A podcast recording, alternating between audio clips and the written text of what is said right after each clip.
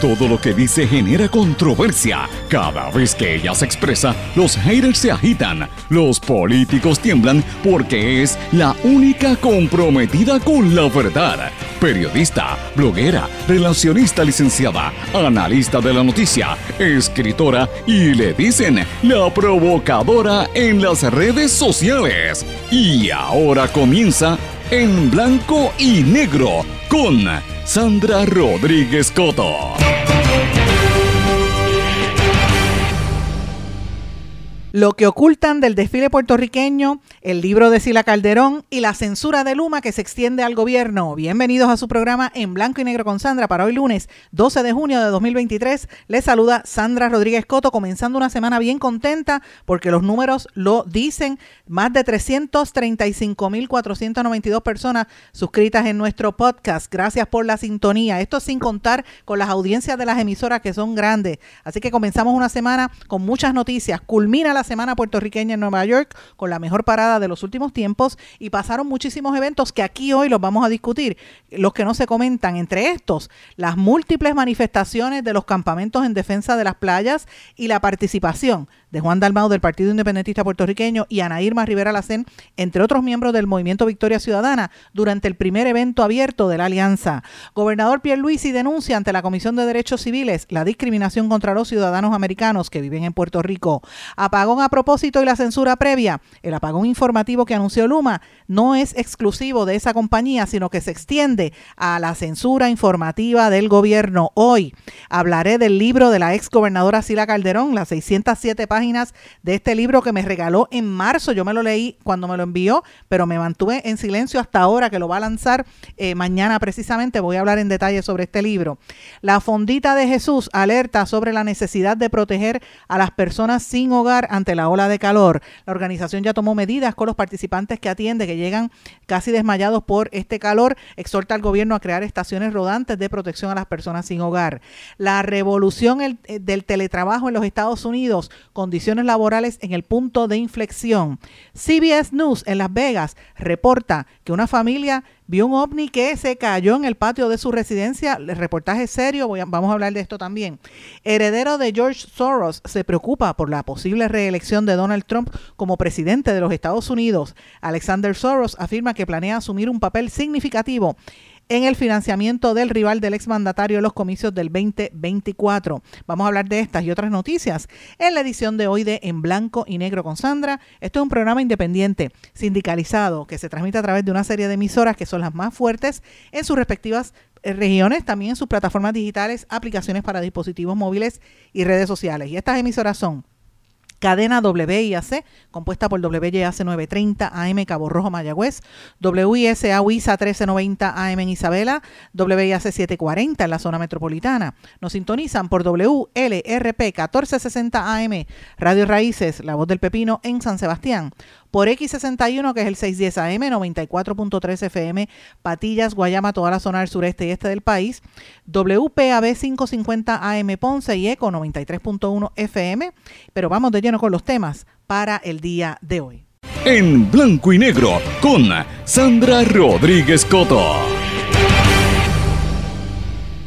Muy buenas tardes y bienvenidos a esta edición de En Blanco y Negro con Sandra. Espero que estén todos muy bien. Gracias por su sintonía, gracias por el apoyo. Espero que hayan pasado un buen fin de semana, que hayan cogido aire, porque esto estuvo bien fuerte del calor. Este calor no, no para, ¿verdad? Esto, esta ola de calor continúa. Ha bajado un poquito y hubo un poco más de fresquito este fin de semana, pero como quiera, el calor está fuerte, están haciendo unos alertas, ¿verdad? Ya lo mencioné en los titulares eh, sobre todo las personas sin hogar, que hay que protegerlas, y los viejitos también, y las mascotas, pero, todo el mundo en general, porque el calor está muy fuerte. Y mucha gente está regresando a Puerto Rico después del viaje del desfile puertorriqueño en Nueva York. Vamos a hablar de todo eso que les mencioné en los titulares, pero antes de hablar de las noticias, yo quiero mencionarle a ustedes un dato que a mí me parece sumamente importante y, y, para mí es un motivo de mucha alegría que quiero compartir con todos ustedes. Ustedes saben que este programa se transmite en nueve emisoras que yo las menciono todos los días. Este es un programa sindicalizado, significa que yo eh, eh, preparo el, proyecto y se transmite a través de todas las emisoras de manera simultánea. Son emisoras distintas e independientes, no son cadenas unidas. Es como una cadena que yo formo con este programa, ¿verdad?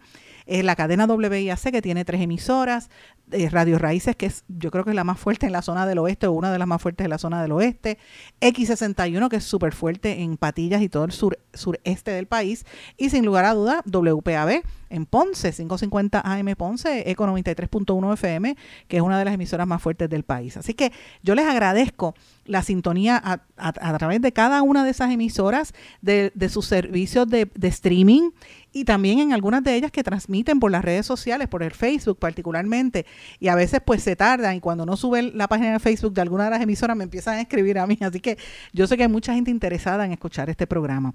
Pero quiero mencionarles un dato que está ahí eh, por escrito y me parece importante, porque después que sale el programa al aire, le estoy diciendo después que terminamos en WPAB, este programa se graba y se mantiene en todas las plataformas de podcast. Eh, yo siempre utilizo como referencia la Anchor, que pertenece también a Spotify. Señores, y han bajado unos números de Spotify que a mí me dejaron bien sorprendida. En, después que salimos del aire, en Spotify nada más, este programa tiene 335.492 eh, plays, o sea, 335.492. Estas son las descargas de este programa, o sea, casi 336 mil personas están oyendo este programa a través de la plataforma de podcast eh, con, un, con un promedio de casi 900 plays, eh, descargas por cada uno de los episodios. En la última semana los seguidores a través del formato de podcast aumentaron a 2.491 y el total ¿verdad? De, de, de descargas diarias es de 22.309. Así que esto, estos números son importantes. Yo quiero darle las gracias a toda la gente que nos sintoniza, sobre todo a la gente de la, de la diáspora, porque estos números reflejan ese apoyo que estamos recibiendo de las personas de la diáspora, que están pendientes a lo que dice, eh, lo que decimos aquí, lo que pasa en Puerto Rico, y a los compañeros y amigos aquí en nuestra isla que a veces no pueden estar al tanto, ¿verdad? Eh, porque están trabajando o no pueden escuchar cuando el programa sale al aire, pues lo sintonizan por ahí. Así que le doy las gracias también por el apoyo. Esto es súper importante. Pero bueno, gracias. Quería hacer ese paréntesis porque siempre es importante decirlo. Yo siempre digo que a mí me oyen cuatro gatos, pero mire, por lo menos en el podcast son 335.492. son unos cuantos gatos por ahí. Así que eh, gracias a todos por, por, la sintonía. Pero bueno, este, lo menciono porque es que esto tiene que ver con, con varias cosas. Este fin de semana y, la, y toda la semana pasada se llevó a cabo la, el desfile puertorriqueño en la ciudad de Nueva York. Todo el mundo sabe que eso fue el tema eh, de, de la semana. Y muchas de las cosas que se dijeron y muchas cosas que no se dijeron también. Vamos a trabajarlas un poquito aquí y quiero compartirlo con ustedes porque hubo muchas cosas que fueron importantes. Entre las que no se dijeron es esto que está por aquí que quiero compartir con ustedes.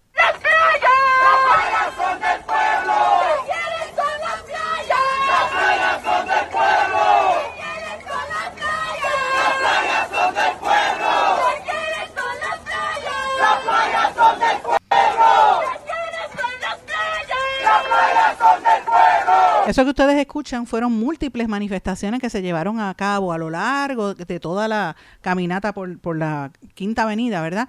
Y en este caso me refiero a los distintos campamentos que están alrededor de Puerto Rico defendiendo las playas, quedándose a pernoctar en las playas para evitar que se destruya el medio ambiente. Ustedes saben que esto fue prácticamente nosotros hemos estado desde el, desde el comienzo que, esto inició, porque fue en este programa donde primero revelamos lo que estaba pasando en, la, en, Sol y Playa en Rincón y de ahí para abajo en todos los demás, en Isabela, en Aguadilla, en Río Grande, en, el, en el Escambrón también fuimos los que revelamos lo que estaba sucediendo en el Escambrón, porque son muchas veces como resultado de parte del, del del periodismo investigativo, ¿verdad? El trabajo que hacemos investigativo y, que la gente está con el oído en tierra. Pues esta gente se movió, fue a la ciudad de Nueva York y, y, marcharon, hicieron mucha, mucha protesta y de hecho las protestas se extendieron desde tempranas horas de la mañana y también llegaron hasta por la noche.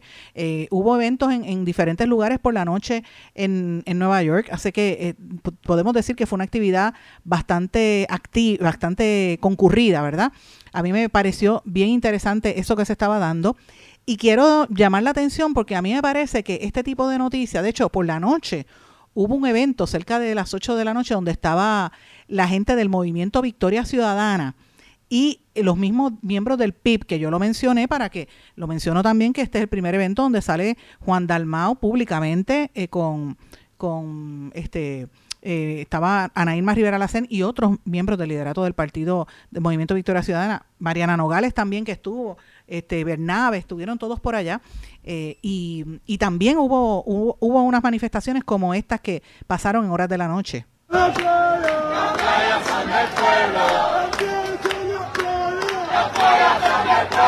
Eso fue también en horas de la noche, o sea, eh, son, eh, ¿verdad? Manifestaciones distintas que yo las planteo aquí, además de que hubo unos seminarios y unos talleres donde participaron todos estos grupos. Ahora, yo le pregunto a ustedes, ¿ustedes vieron eso en la cobertura diaria? No, la cobertura fue básicamente preguntarle a uno o dos personas que están en el camino, que es lo que hacemos siempre, desde hace más de 25 años que yo estoy yendo a, a estos desfiles que uno los cubre, siempre la oportunidad que tú tienes que preguntarle a una o dos personas, ¿es la primera vez que viene o no?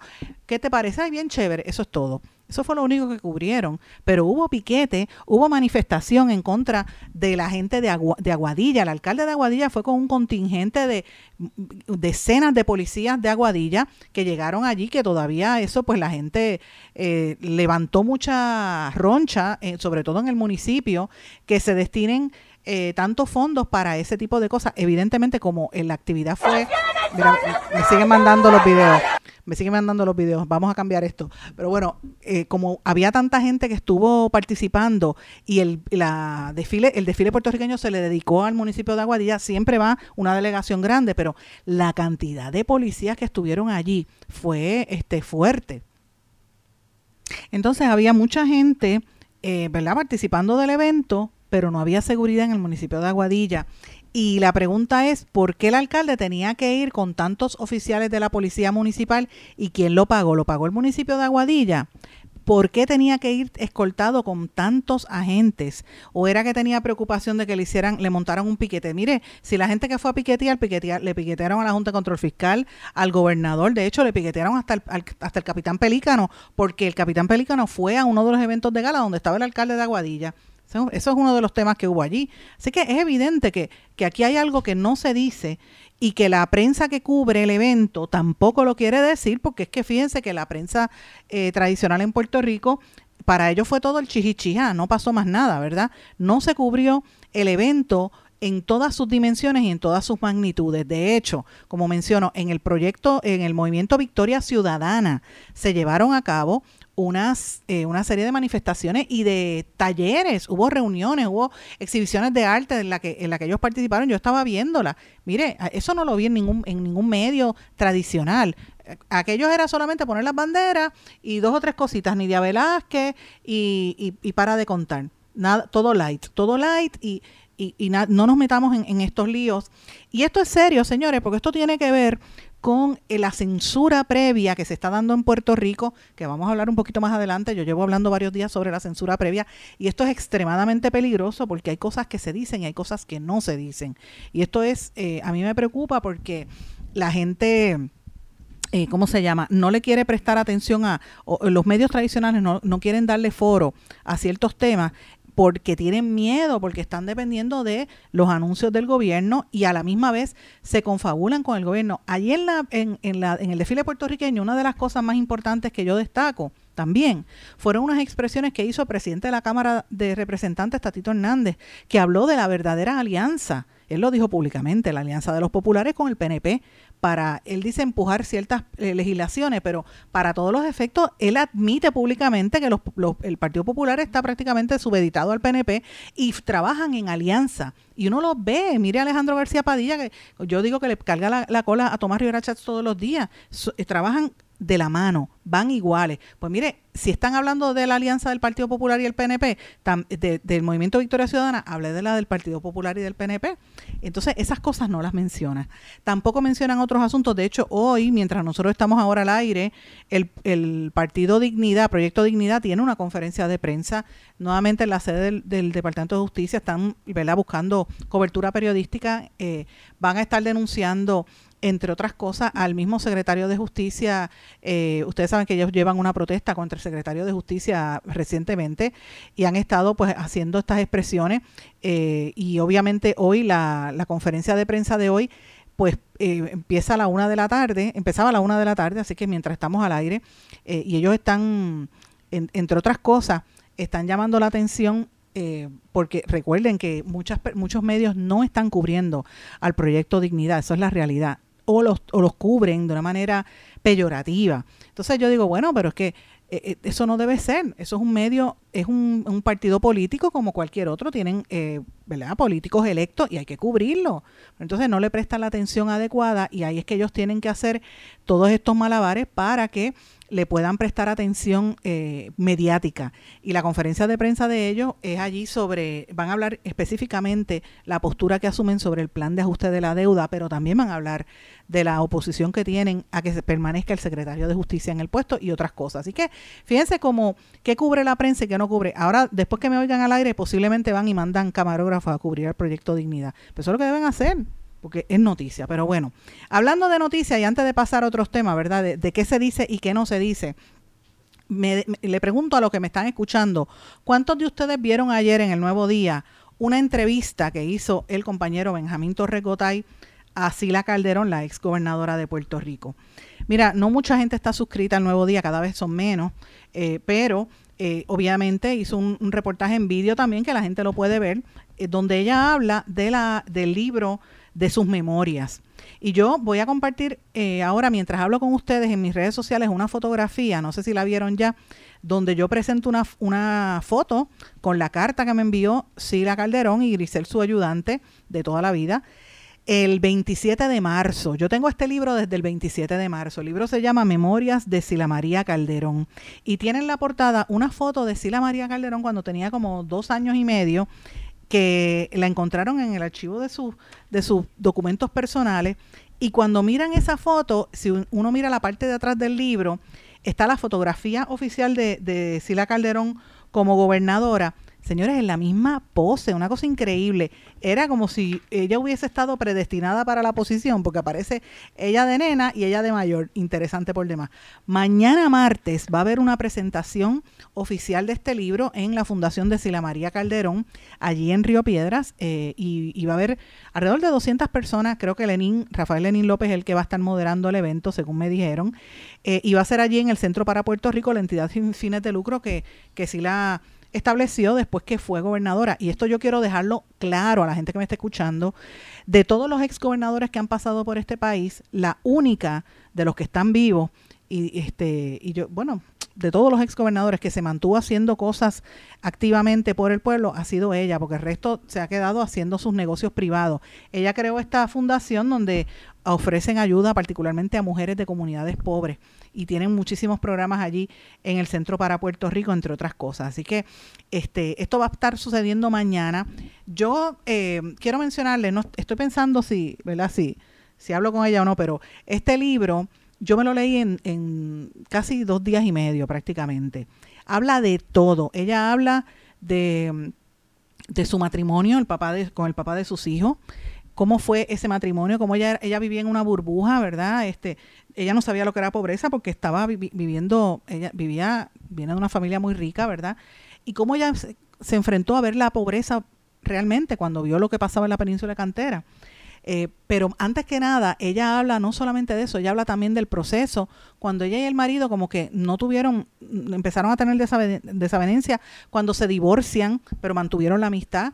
Eh, después cuando ella se casa con, eh, con, con, Adolfo Kranz, habla del proceso del divorcio de Adolfo Kranz y su matrimonio con Cantero Frau. Habla también de su rol como mujer y, y su vida, ¿verdad? E, e, esa generación, todo lo que enfrentó. A mí me parece fascinante esta lectura. Eh, les, recomiendo que lo lean, pero es un libro, como le digo, enorme, 600 y pico de páginas del libro de Sila Calderón. Vamos a estar hablando de eso más adelante. Pero bueno, vamos a aterrizarlo a las cosas que están pasando en Puerto Rico también, porque me parece que esto también es importante que se destaque en el día de hoy. El gobernador de Puerto Rico, Pedro Pierluisi, eh, ha estado en estos días en la, en la prensa junto al ex gobernante votado por el pueblo, Ricardo Rosello, y toda la, la, banda de dos o tres secuaces que tenían allí de los corruptos de, del chat de Telegram. Y lo digo yo, Sandra Rodríguez, y cuando lo vea de frente se lo digo también porque son corruptos, es la realidad. Eh, pero yo no sé por qué Pierluisi se junta con esa gente, no lo necesita, pero Pierluisi está ahí pegado a ellos. Y hace una conferencia de prensa eh, enviando una, donde anuncia que le envió una carta a la Comisión de Derechos Civiles de los Estados Unidos con el comité asesor diciendo que, los ciudadanos americanos que viven en Puerto Rico son discriminados y que se le violan los derechos a, a, nosotros como ciudadanos americanos porque somos ciudadanos de segunda categoría a nivel federal y que es un problema, el, problema del estatus es un problema de eh, igual a la, parecido a lo de la igualdad racial, ¿verdad? Los temas raciales en, en, Estados Unidos. Y a mí esto me llama mucho la atención porque conociendo el racismo que hay en ese partido, en, en, no en el partido, pero más bien en el liderato, que se burlan de la gente por ser negra, que los menosprecian a la gente pobre, teniendo como fundador del, del, movimiento estadista a un negro, porque este Barbosa era negro, eso es evidente. Entonces, muchos en el PNP no lo reconocen. Y sobre todo en ese grupo de personas. Y, lo, y, la mejor evidencia que usted tiene para sustentar lo que yo estoy diciendo y, corroborarlo, lea el chat y vea cómo se burlaban de los negros, porque es la verdad.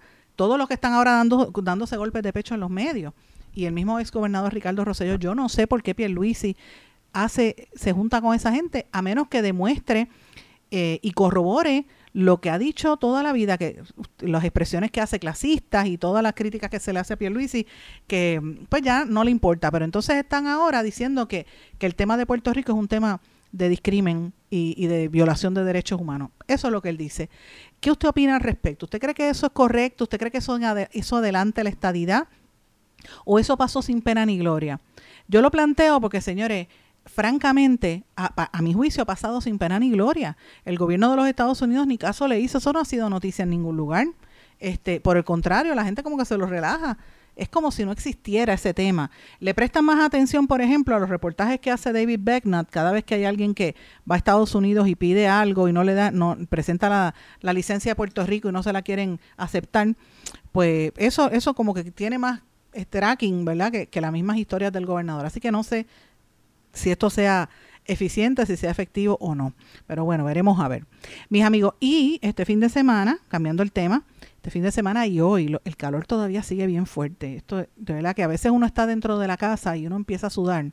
No sé si ustedes se han dado cuenta de eso. Esto está eh, vaticinaban que la ola de calor iba a extenderse hasta hoy, pero ya se dice que por ahí viene una lluvia, ojalá, porque eso baja un poquito, espero yo, el calor, ¿verdad?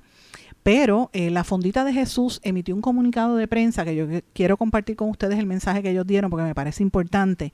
Ellos están alertando sobre la necesidad de proteger a las personas sin hogar ante esta ola de calor extremo que puede tener consecuencias graves para muchos de ellos. Esta organización sin fines de lucro que lleva años trabajando en pro del, eh, ¿verdad? de erradicar el sin hogarismo tomó medidas para asistir a los, para ayudar a los participantes que atiende y exhortó al gobierno a que haga unas estaciones rodantes para aliviar el calor.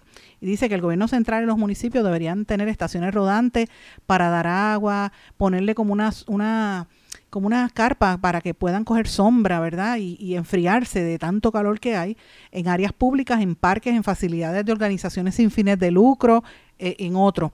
En, estas estaciones se puede proveer acceso de agua fría, abanicos portátiles, de esos que le echan agua, espacios con aire acondicionado donde algunas personas puedan escapar la severa ola del calor. Esto lo dice Josué Maisonet Colón, director ejecutivo de la Fondita de Jesús. Y, eh, y esto como respuesta a este, a este golpe, ¿verdad? Ellos en las instalaciones que tienen en Santurce, por ejemplo, tienen accesible desde las 7 de la mañana hasta las 3 de la tarde el salón comedor para que las personas sin hogar descansen allí. Hay abanicos, hay agua disponible todo el tiempo.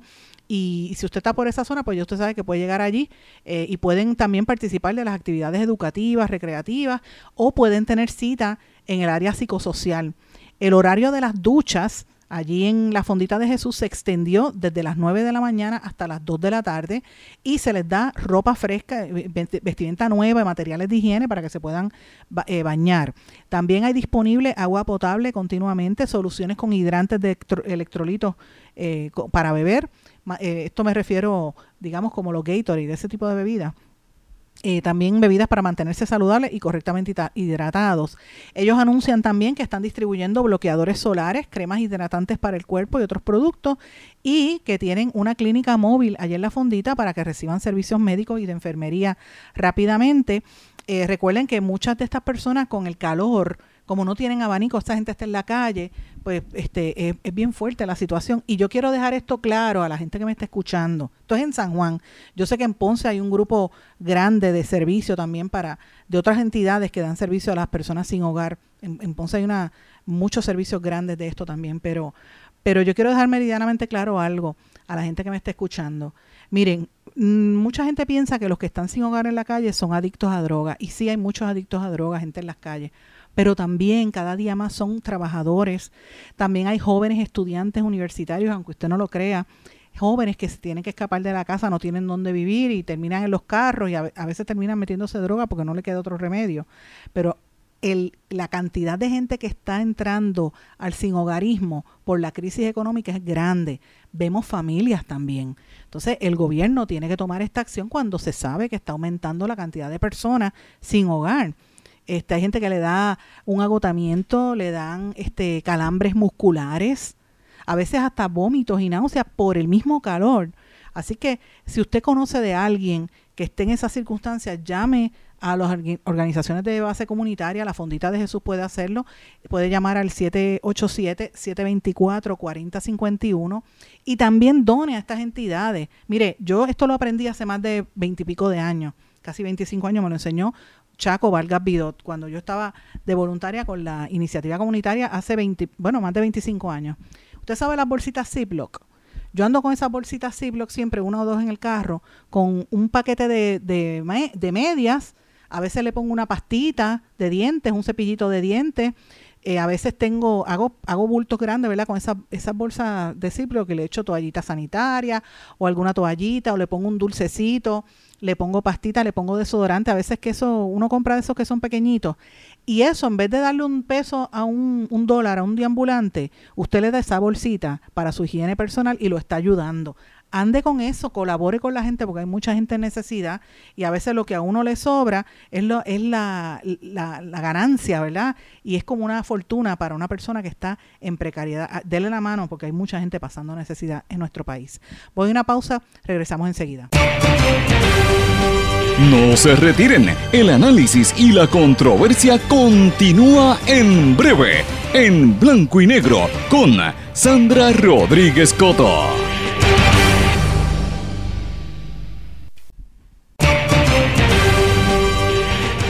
Y ya regresamos con el programa de la verdad, en blanco y negro, con Sandra Rodríguez Coto. Y regresamos en blanco y negro con Sandra. Bueno, vamos a hablar del apagón de Luma a propósito y de la censura previa. Me refiero al anuncio que hizo Luma Energy la semana pasada, que dijo que no van a incluir las áreas donde están sin el servicio eléctrico en el reporte que se hace para toda la nación americana y que y como yo he visto que esa práctica que está haciendo Luma Energy eh, se traduce a una censura informativa en todo el gobierno, porque se replica en todas las áreas. Este fue el tema de la columna nuestra publicada en Eiboricua, la pueden buscar allí en el medio o en todas nuestras plataformas, que decía lo siguiente. El jueves en la noche y casi todo el viernes, el país entero reaccionaba consternado ante el atroz asesinato de una bebita de tan solo dos años a manos de su padre, quien admitió que también abusó sexualmente de ella. Era el reflejo del caos en la salud mental y los abusos a los más indefensos en nuestro país. Todos reaccionamos con sorpresa, dolor e indignación. Pero como si se tratara de un esfuerzo por seguir haciendo daño colectivo en esta sociedad, casi pasó inadvertido la noticia que dio Luma Energy al admitir que harían un apagón informativo. El problema es que no son solo ellos, son todos. La censura previa amenaza a este pueblo.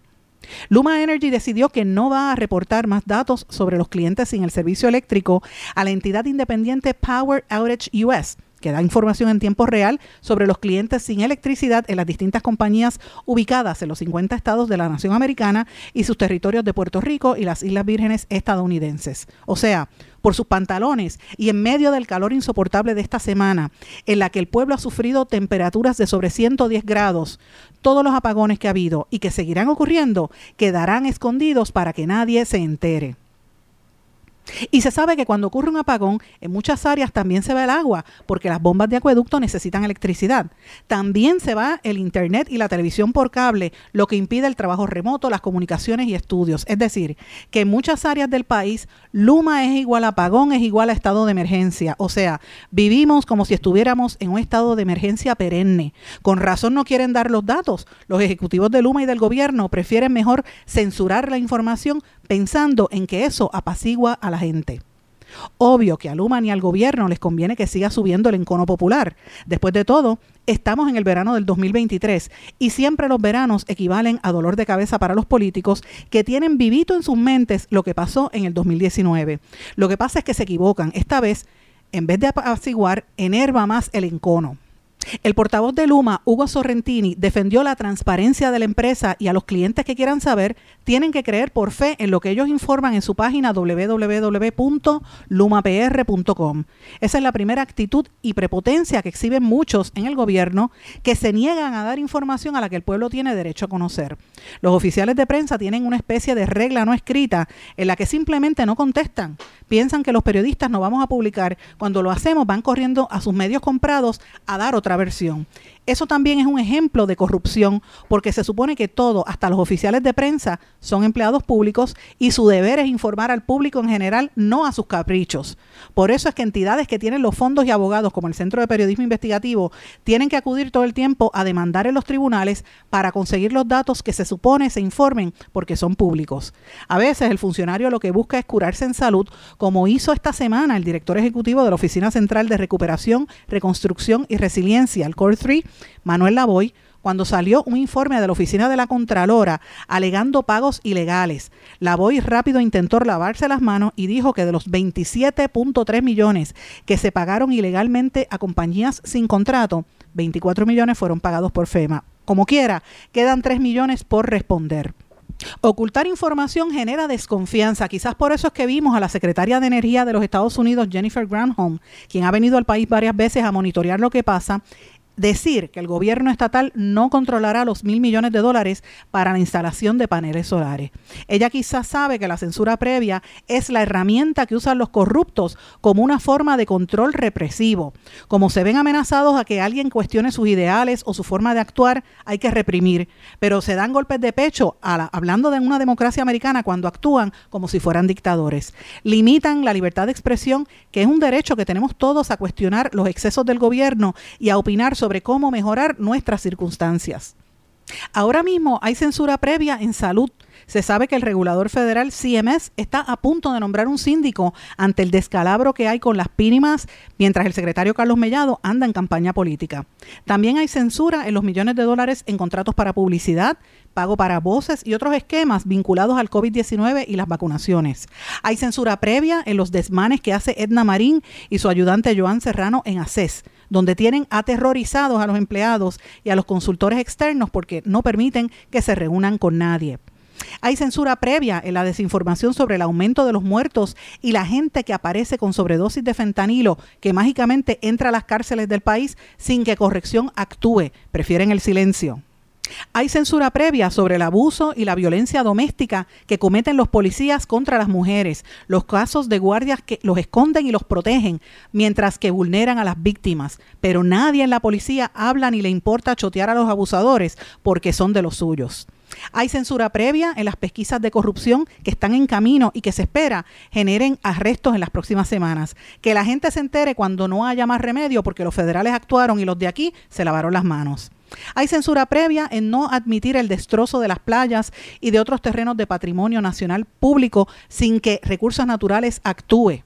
También hay censura previa en el esquema de los estorbos públicos, las ventas a quemarropa de propiedades con gente viviendo dentro de ellas y sobre el desplazamiento de comunidades pobres. Y hay censura previa en la privatización de los puertos y los aeropuertos, siempre amparándose en que hay acuerdos de confidencialidad para ocultar información corporativa de los compradores. Hay censura absoluta en la compensación general del sector público. Es difícil de conseguir cuánto y a quiénes se paga por alquiler, cuánto se paga en bonos, en carros, en teléfonos y demás gastos en las agencias. Parece como un chorro de agua que sale por un tubo roto la cantidad de fondos públicos que se pierde por ahí sin explicaciones. También hay censura sobre cuáles son los logros reales de tanto viaje al exterior. Nunca dicen qué se ganó concretamente en los viajes a España o a México recientemente, o los que fueron a Washington en días recientes que los congresistas ni caso les hicieron. En todo lo relacionado a los incentivos, a quién se los dan y por qué, cómo es que seleccionan a la gente, también hay censura previa. Ese misterio nunca se dice porque vincula a muchos familiares y parientes de los funcionarios, también a contribuyentes políticos. En educación, la censura previa está en los resultados de las pruebas.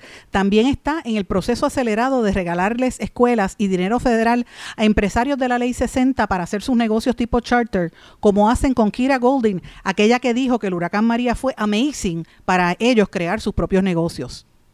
Hay censura también en el gasto obsceno de la Junta de Control Fiscal y los millones que votan en abogados y contratistas, mientras que destruyen a la Universidad de Puerto Rico y agencias como Familia no tienen para contratar más personal que atienda las crisis sociales. Hay censura previa en los datos de criminalidad que da la policía, pues son selectivos en solo destacar delitos tipo 1, pero en todos los demás los aumentos son entre un 15 a 25% y eso ni se menciona. Eso con todo y que los datos están dando un conteo bajo que no existe. Hay censura en el gobierno en los permisos de construcción que otorgan y también la hay en lo que gastan en trolls, analistas políticos en medios como Tele 11 y otros medios para asesinar reputaciones de la gente e intentar cambiar la narrativa, pero no pueden. La gente sabe y está molesta. No sé si es el calor de estos días, el temor por la violencia o por la época de los huracanes, pero la gente está en brote. Y ese es el talón de Aquiles del gobierno. El controvertible escritor peruano Mario Vargas Llosa dijo una vez, y cito, que todas las dictaduras de derechas y de izquierdas practican la censura y usan el chantaje, la intimidación o el soborno para controlar el flujo de información. También dijo que uno puede medir la salud democrática de un país evaluando la diversidad de opiniones, la libertad de expresión y el espíritu crítico de sus diversos medios de comunicación. Eso también lo quieren eliminar en Puerto Rico, pero hasta ahora no lo han logrado. Queda en manos del ciudadano que se respeta a sí mismo evitarlo. El secretismo, la censura, la falta de honestidad y el bloqueo de la comunicación amenazan todas las necesidades básicas. Por eso, en tiempos como este, necesitamos más libertad de expresión y más información. La primera condición para el progreso es la eliminación de la censura. Mis amigos, eso que les acabo de leer fue la columna que publicamos en Eiboricua, que está disponible ahí en todas las líneas, eh, ¿verdad? En los medios que nosotros publicamos, todas nuestras plataformas. Y prácticamente lo que quería era hacer como un resumen, ¿verdad? De, de, mm, de lo que estamos enfrentando.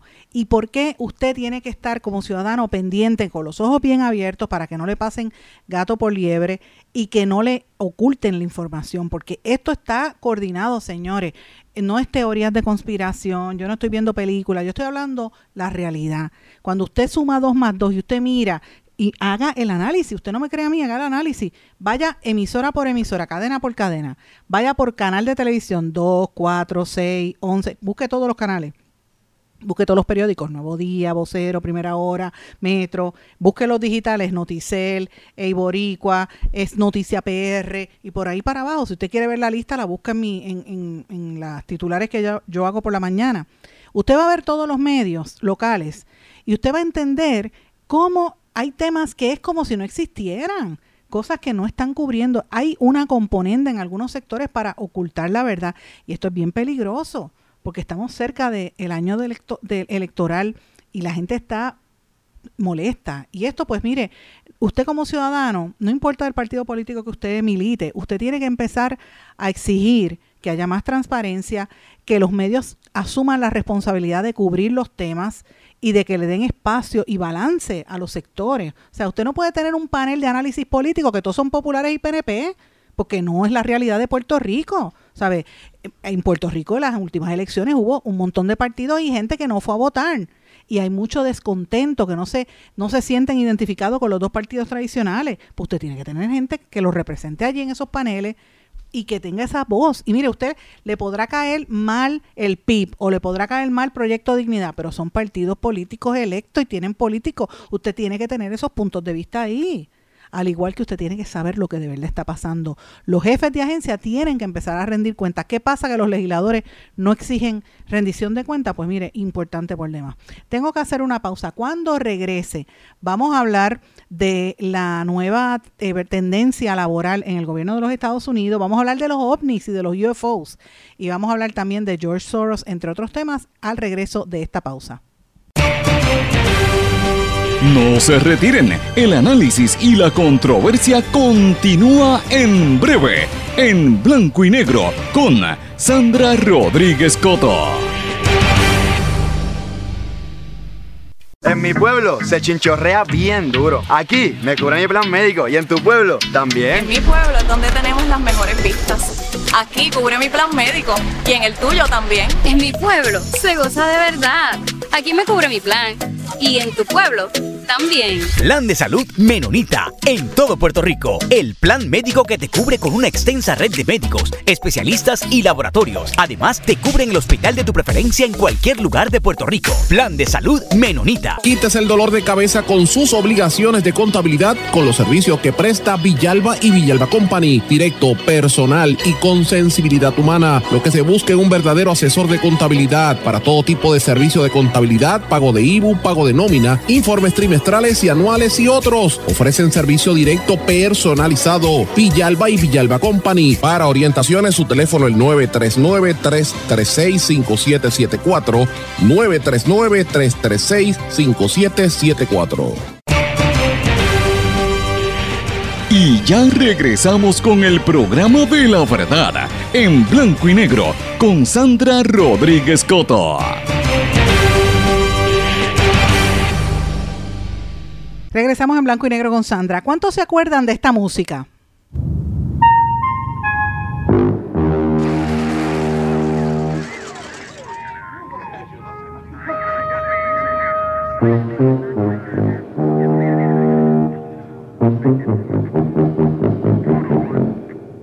Esa fue la película Close Encounters of the Third Kind, encuentro cercano del tercer tipo, donde hablaba de un encuentro que se hacía en el planeta Tierra de los extraterrestres que llegaban aquí.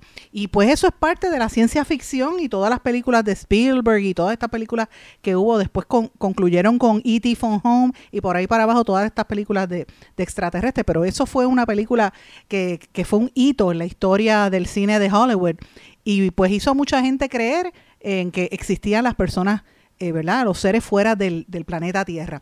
Pues señores, últimamente han estado saliendo noticias sobre esto y temas sobre, sobre los extraterrestres. Yo no estoy hablando de, de los ufólogos ni nada por el estilo. Quiero compartir con ustedes Quiero compartir con ustedes, como les dije, un audio breve de un noticiario oficial de la cadena CBS en Las Vegas, titulado Las Vegas Family Claims to See Aliens After Several Report Something Falling from the Sky.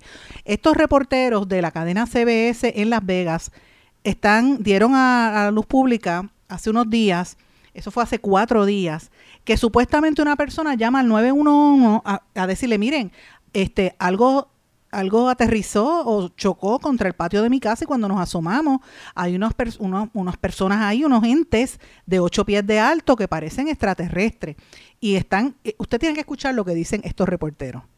It is the police call everybody will be talking about. Thanks for joining us here at 6 o'clock. I'm Denise Valdez. I'm Brian Loftus. A family says something crashed into their backyard, prompting them to call 911, saying they saw creatures walking around. Our 8 News Now investigators digging into this for weeks now. And tonight, our David Charns with the video you will only see on 8 News Now. David?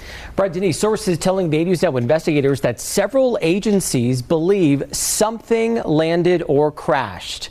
Whether it was non humans or not, it certainly scared the people living on this property. Now, before we show you that video, listen to their call for help. There's like an eight foot person beside it, and another one's inside, and it has big eyes and looking at us, and it's still there. Okay, where is this on your property? Uh, uh, in my backyard. I swear to God, this is not a joke. This is actually we so just we terrified. So there's two people or two subjects that are in your backyard. correct, and they're very large.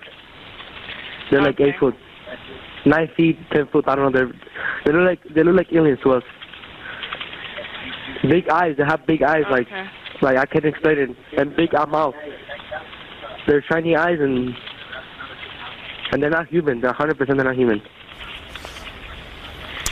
Señores, eso fue parte de un reportaje que yo lo voy a compartir en mis redes sociales para que usted lo vea, pero usted lo puede buscar de 8 eh, News Now en Las Vegas, de la cadena CBS, un reportaje serio de reportero, dura aproximadamente 7 minutos ese reportaje completo, no lo voy a poner completo al aire porque tenemos otros temas, pero usted lo puede buscar, donde presentan el audio cuando esta familia llama al 911 y después los entrevistan y, ellos narran cómo era la supuesta, eh, ¿verdad? Platillo volador que, que, se estrelló contra el patio de su casa. Cuando salen esos aliens, esos extraterrestres, eran unas figuras de ocho pies de alto con los ojos grandes.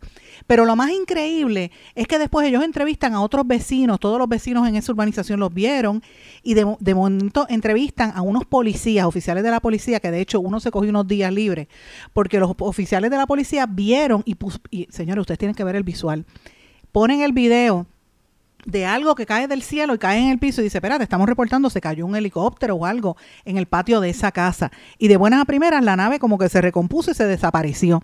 Señores, yo no sé si esto es cierto o es falso, pero las alegaciones de esas personas son extremadamente lucen serias. Es un reportaje oficial de un medio, eh, ¿verdad? Serio como la cadena CBS y el reportaje incluye las experiencias y la, la, la verdad, la, lo que dicen las autoridades, la policía y otros funcionarios públicos. ¿Usted cree que eso sea cierto? Pues mire, eso lo dirá el tiempo, ¿verdad? Pero la realidad es que esto es un tema eh, candente que hay que tomarlo con pinza. Yo no, yo soy de las que creo que tiene que haber vida fuera de este planeta porque el universo es tan increíblemente grande y vasto que tiene que haber otras formas de vida que quizás nosotros no las entendamos, pero eh, de estos temas casi no se habla, la gente lo coge de relajo, ¿verdad? O lo coge como si fuera ciencia ficción. Me parece interesante. Déjeme saber sus comentarios a través de las redes sociales o en el correo electrónico en blanco y negro con sandra arroba gmail.com. Pero vamos a aterrizar en dos temas adicionales que me parece que, que son pertinentes y que son importantes. Están ocurriendo, es verdad, ahora mismo y me parece importante. Señores, después de la pandemia, Ustedes recuerdan que hablamos de la pandemia la semana pasada, hemos hablado de los efectos de la pandemia eh, y una de las cosas que se quedó durante la pandemia y que se aceleró fue la enseñanza remota, las reuniones por Zoom y el, y el teletrabajo que eso era algo que llevaba años en desarrollarse y yo creo que la pandemia lo catapultó al punto que ahora la gente no quiere volver a trabajar, prefiere trabajar desde su casa porque es más cómodo, ¿verdad? Eh, y, y a, y a, veces pues eso incide en el horario laboral. Señores, en los Estados Unidos los empleados ya no quieren oficina, prefieren el teletrabajo. Esa revolución del teletrabajo es un hecho. Recuerdan que hace dos semanas cuando tuvimos en este programa al ex secretario del Trabajo, Ruiz Delgado Sayas, nos lo estaba vaticinando. Pues ahora los las estadísticas lo dicen. Eh, hay una la, la pandemia forzó a los estadounidenses y por ende a nosotros los puertorriqueños también a trabajar desde las casas y ahora los patronos tienen dificultades para cambiar ese hábito y devolver a que los empleados vuelvan a la oficina. La razón principal es que antes del coronavirus los trabajadores estaban acostumbrados a condiciones laborales poco amigables, vacaciones cortas, licencia por maternidad que a veces ni existía eh, o era bien limitada, ¿verdad? Y estas prácticas eh, pues han ido cambiando, se trastocaron después de la pandemia. las oficinas en los Estados Unidos están en promedio la mitad vacías en comparación con febrero del año 2020, según datos de la firma Castle, empresa que gestiona tarjetas de ingresos de 40 mil empresas en el país. El fenómeno exhibe ofertas y fuertes disparidades. Oigan esto, oficinas en Silicon Valley, en California, apenas recuperaron un tercio de los empleados, mientras que la, la proporción llega a la mitad de los casos en Nueva York, en Washington y en Houston y Texas. O sea, la gente no quiere volver.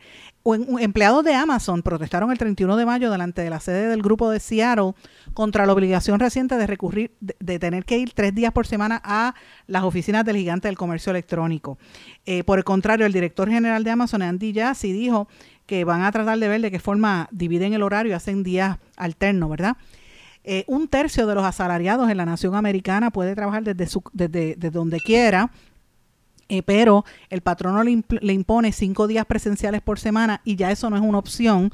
Por eso la gente no quiere volver a trabajar y se le está, se le está haciendo difícil a la gente recuperar esos trabajos, ¿verdad? Por eso que usted va, va a los sitios y dice, buscamos trabajadores, va a los restaurantes, en todos los restaurantes están buscando empleados, por ejemplo, tiene que ver con esto que le estoy diciendo. Eh, dice que hay, eh, ¿verdad? Las personas, por ejemplo, ya no tienen que estar trabajando tanto, eh, no gastan tanto en ropa, el tener que vestirse eh, ¿verdad? Con, con, con sud y, maquillarse todas las mañanas. Por el contrario, tú puedes trabajar desde tu celular y en la computadora en tu casa en pijama y después por el día vas y haces compras y haces otras cosas que no tenías el tiempo para hacerlo porque trabajas de manera más fuerte, más, más concentrada y no, te, no, no gastas tanto dinero. Así que esto es un desafío grande para los patronos y para, para, el, para en términos de, ¿verdad? De, de, la forma en que se ejecutan los trabajos, ¿verdad? Eh, es interesante porque los estudios que salen en Estados Unidos dicen que a pesar de que están en las casas, no hay una baja en la productividad, por el contrario, están trabajando igual o quizás más que antes. Así que esto es un desafío importante que estamos viendo cómo va a cambiar este panorama para los próximos años. Vamos a ver qué impacto esto va a tener a largo plazo en la manera en que se ¿verdad? Que se, en que se llevan, se conducen los negocios en, en, el planeta y sobre todo en nuestro país también. Pero bueno, señores, varias cosas que quiero mencionar eh, pendientes, lo que está pasando en, Canadá.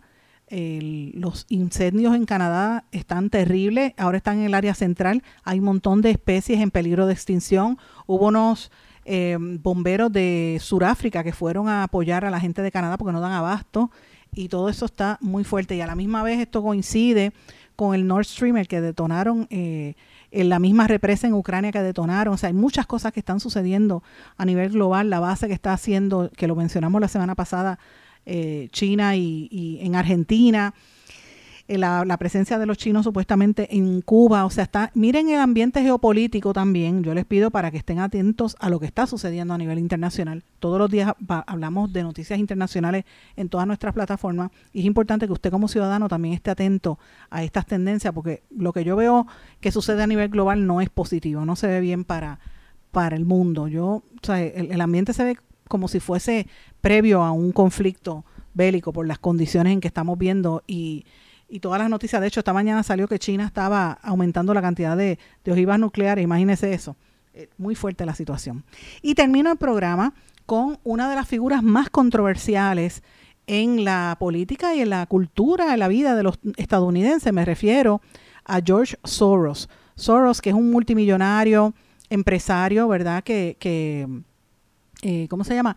Que, la gente lo conoce por haber estado donando a diferentes entidades y, aportador político y económico, que los republicanos en los Estados Unidos siempre han dicho que, que era el que financia a, a la izquierda.